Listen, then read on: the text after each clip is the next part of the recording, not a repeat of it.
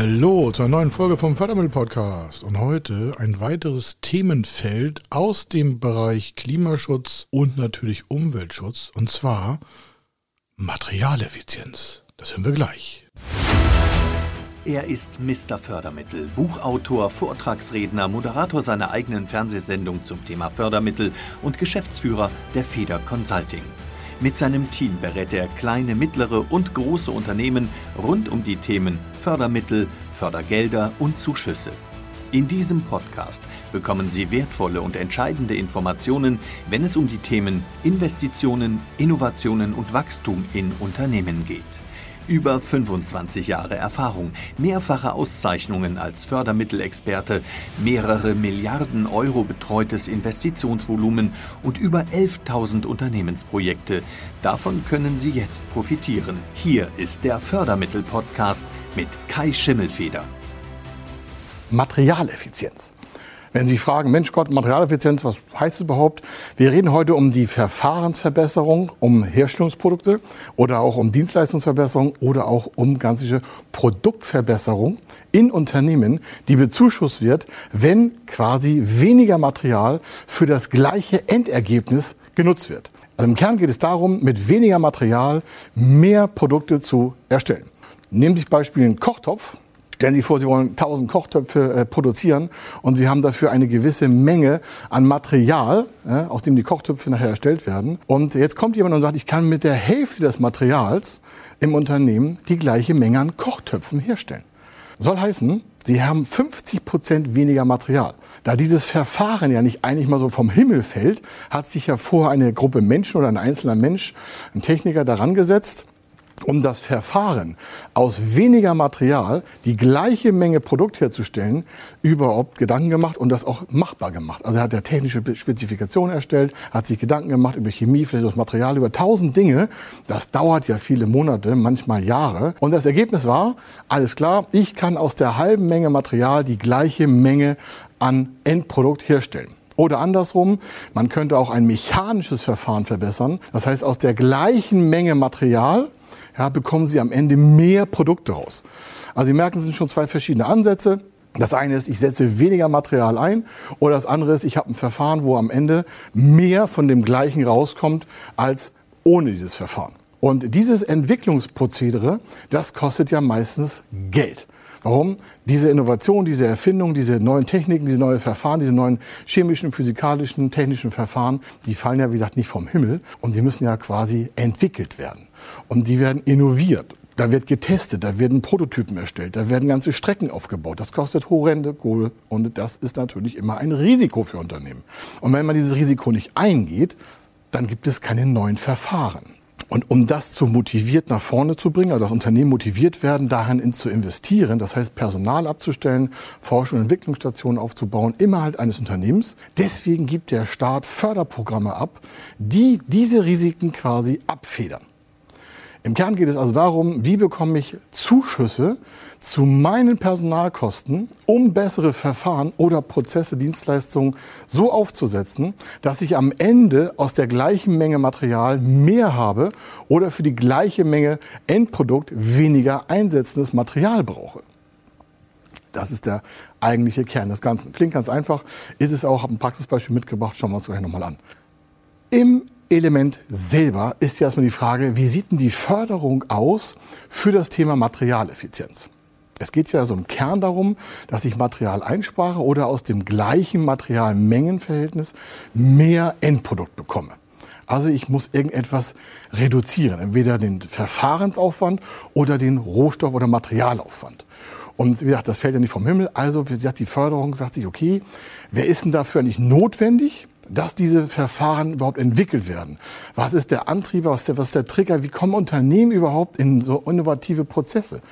Man kann das natürlich selber entwickeln oder man äh, beauftragt jemanden, das zu entwickeln. Das eine ist das Thema sehr forschungsorientiert, das andere ist dann entwicklungsorientiert. Da gibt es verschiedene Zuschusshöhen. In der Forschung bis zu 50 Prozent der entstehenden Personalkosten gedeckelt, meistens hier in diesem Programmbeispiel auf 500.000 Euro. Das heißt, wir reden hier von einem Zuschuss von 500.000 Euro beim Forschungsprojekt. Die meisten Unternehmen haben aber eher Entwicklungsprojekte und setzen auf bekannten Verfahren auf. Und verbessern diese dann. Und die sind bis zu 25 Prozent in der Personalkostenmenge bezuschussungsfähig. Das Beispiel schauen wir uns gleich nochmal im Detail an. Also aus der Sicht der Förderung ist es elementar, an diesen Verfahren zu arbeiten, diese zu verbessern, weil es auch die Unternehmen wettbewerbsfähiger macht. Ein Unternehmen, das seine Verfahren nicht permanent optimiert, wird ja automatisch vom Wettbewerb überholt. Warum? Kein Unternehmer schläft irgendwie äh, auf seinen Verfahren. Und äh, wenn es jemand tut, äh, dann ist das schon quasi im Hintertreffen. Das heißt, die Wettbewerber, die nicht schlafen, die werden neue Verfahren, neue Produkte, neue Prozesse entwickeln und dann natürlich den Markt auch beherrschen, weil sie das Produkt entweder billiger anbieten können oder sie können mehr für das gleiche Geld anbieten. Und am Ende gerade im B2B, also im Business to Business, also im Unternehmensbereich, ist ja entscheidend, wie viel Material setze ich ein. In dem produzierenden Gewerbe in Deutschland ist der Produktivitätskostenfaktor rund 50 Prozent. Das heißt, 50 Prozent von dem Endpreis ist schon das Material. Das werden Sie sich ja vorstellen können, wenn Sie nur sagen, ich kann nur um 10 Prozent meine Materialeffizienz verbessern und hätte statt 50 Prozent Kostenanteil nur 45 Prozent Kostenanteil, also von 50 Prozent, 10 Prozent runter sind 5 Prozent, sind 45 Prozent weniger äh, an, also den 5 Prozent weniger an dem Material und an den Kosten da dann auch. Also ob das Material 5 Prozent weniger hat, ist was anderes, aber der Kostenfaktor ist 5 Prozent reduziert. Und das wiederum erhöht natürlich die Rendite im Unternehmen. Und wenn Renditen im Unternehmen verbessert werden, sind diese Unternehmen einfach zukunfts sicherer.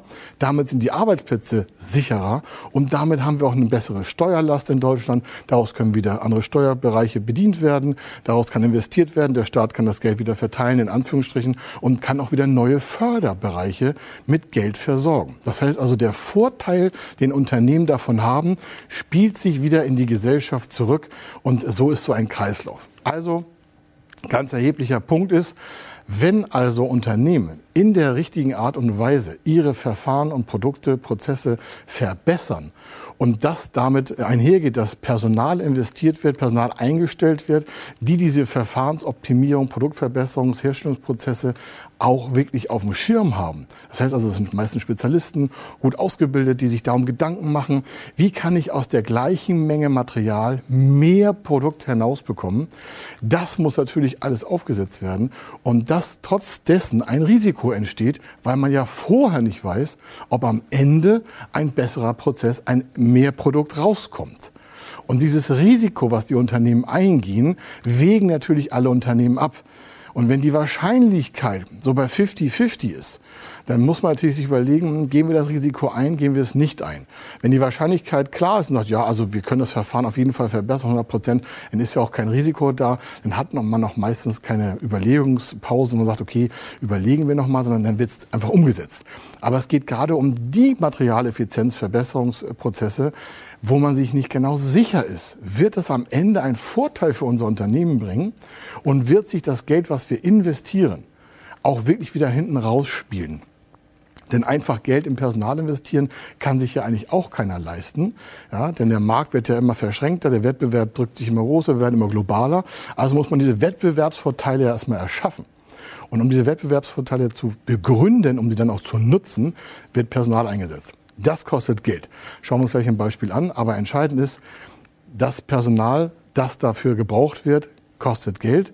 Das muss man aber haben als Unternehmer. Und wenn man sich nicht ganz sicher ist, dann gibt es halt Förderprogramme. Auch wenn man sich sicher ist, kann man die Förderprogramme nutzen, die in diesem Fall des Beispiels gleich zu 25 Prozent bezuschusst werden. Das Beispiel ist gleich detailliert aufgezeichnet, aber entscheidend ist auch, dass diese Förderung deswegen besteht, weil es natürlich auch CO2-Bereiche verbessert. Weniger Material bei gleichem Endprodukt-Mengenverhältnis heißt, ich habe weniger Energieaufwand bei gleicher Menge an Endprodukt. Weniger Energieaufwand heißt auch wieder, wir tragen mit diesem Fördermittel zum Thema Nachhaltigkeit und Klimaschutz bei. Warum? Unternehmen, die weniger Aufwand an Energie haben, bei gleicher Menge an Endprodukt, haben weniger Energieverbrauch. Und weniger Energieverbrauch heißt weniger Wärmeabgabe. Weniger Wärmeabgabe heißt auch weniger im Allgemeinen Klimaveränderung und das wiederum heißt im Vorfeld auch noch weniger CO2-Produktion, weil natürlich auch darüber das eingespart wird. Und allein die Einsparungsmengen sind für viele Unternehmen schon vehement entscheidend, sodass das Gesamte, also die Förderung auf den Personalkosten der neuen Verfahrensentwicklung plus die vielleicht Energieeinsparung plus eine Materialeinsparung führt das Unternehmen ganz klar in die Zukunft. Und wer das nicht nutzt, diese drei Bereiche, und es gibt noch viel mehr, aber diese drei Hauptbereiche, der hat einfach wirklich die Zeit der, wirklich verschlafen. Warum? Wettbewerber werden sich um gleiche Fördermittel bemühen und wer diese nicht nutzt, der hat einfach dann auch nicht den richtigen Entscheidungsweg getroffen. Im Praxisbeispiel sehen Sie gleich, was auch gefördert wird. Vorweggenommen, es sind natürlich dann die Personalkosten, aber auch Geräte und Apparate. Selbst eine Auftragsforschung an dritte Stellen, also an Universitäten oder an Hochschulen, könnte gefördert werden. Der Vorteil dabei ist, dass was Sie an solche Universitäten und Hochschulen auslagen, als Unternehmen für Ihre weitere Erkenntnisstufengewinnung, um so ein Materialeffizienzprojekt voranzutreiben, wird bis zu 50 Prozent gefordert, äh, gefördert. Nicht, dass Sie sich nachher wundern, warum hier nur 25 stehen. Ich habe mal ein kleineres anderes Beispiel genommen damit wir noch ein bisschen Luft nach oben haben. Aber entscheidend ist, dass externe äh, Forschungsaufträge dann in die 50 Prozent Förderung kommen. Wie hat das Beispiel jetzt gleich ist 25 Prozent. Dann gibt es noch so eine Gemeinkostenförderung, das heißt so eine Pauschale auf die Personalkosten. Gehen wir noch mal im Detail darauf ein. Im Beispiel hier sind jetzt zwei Millionen Euro und davon sind 25 Prozent, also der kleinere Satz, an Zuschuss auf die Personalkostenförderung. Das heißt also bei zwei Millionen, die setzen sich zusammen halt aus den Personalkosten, aus den Geräte und Apparaten, vielleicht auch eine Auftragsforschung und auch aus den Gemeinkosten, ergibt sich eine Gesamtförderung von 25 Prozent. Und diese ist dann bei zwei Millionen Euro, genau 500.000 Euro. Diese 500.000 Euro ist der Zuschuss. Das ist das geschenkte Geld vom Staat. Das soll quasi das Risiko abfedern, welches Sie als Unternehmer haben, wenn Sie in das Thema Materialeffizienz investieren und ihnen somit auch eine Motivation geben, mehr Personal einzustellen. Das ist nicht pflichtend, aber das machen viele. Oder das äh, bestehende Personal weiter in diesen Prozessen halt auch äh, aktiv zu halten. Das heißt, je effizienter sie arbeiten, je besser ihre Prozesse und Verfahren sind, desto besser sind sie in der Rendite. Und Unternehmen, die eine bessere Rendite haben, haben eine bessere Zukunftsfähigkeit. Entscheidend also hier ist, dass die Zusammensetzung der Finanzierung also auf 500.000 Euro Eigenmittel stand. 500.000 Euro ist der Zuschuss und dann gab es hier noch eine Million Euro an Förderkredit, sogar inklusive einer Bürgschaft. Das heißt, das eigene Mittel selber waren auch nur 25 Prozent. 25 Prozent Zuschuss und 50 Prozent über einen Förderkredit, der das Ganze auch nochmal abgerundet hat, um die zwei Millionen darzustellen. Und wenn Sie sich fragen, Mensch, ist das auch was für mein Unternehmen? Ist das auch in meiner Größe machbar? Vielleicht haben Sie Unternehmen mit 200, 300, 400 oder auch vielleicht mit 1000 Mitarbeitern und wollen das Thema Materialeffizienz in Ihrem Unternehmen verbessern, um am Ende bessere Mengen an Produkten oder an Qualitäten herzustellen. Dann gehen Sie einfach auf www.fördermittel-testen.de. Das ist ein Formular, da können Sie Ihre Daten eintragen ihre möglichen äh, Ideen auch schon ein bisschen äh, da skizzieren, eine Planung vielleicht abgeben und dann kann man daraufhin eine Fördermitteltestung machen und dann bekommen Sie zurückgespült, äh, zurückgespielt natürlich, äh, was Sie an Förderung vielleicht für Ihr Unternehmen erreichen können. Da wünsche ich Ihnen viel Erfolg und bis zum nächsten Mal.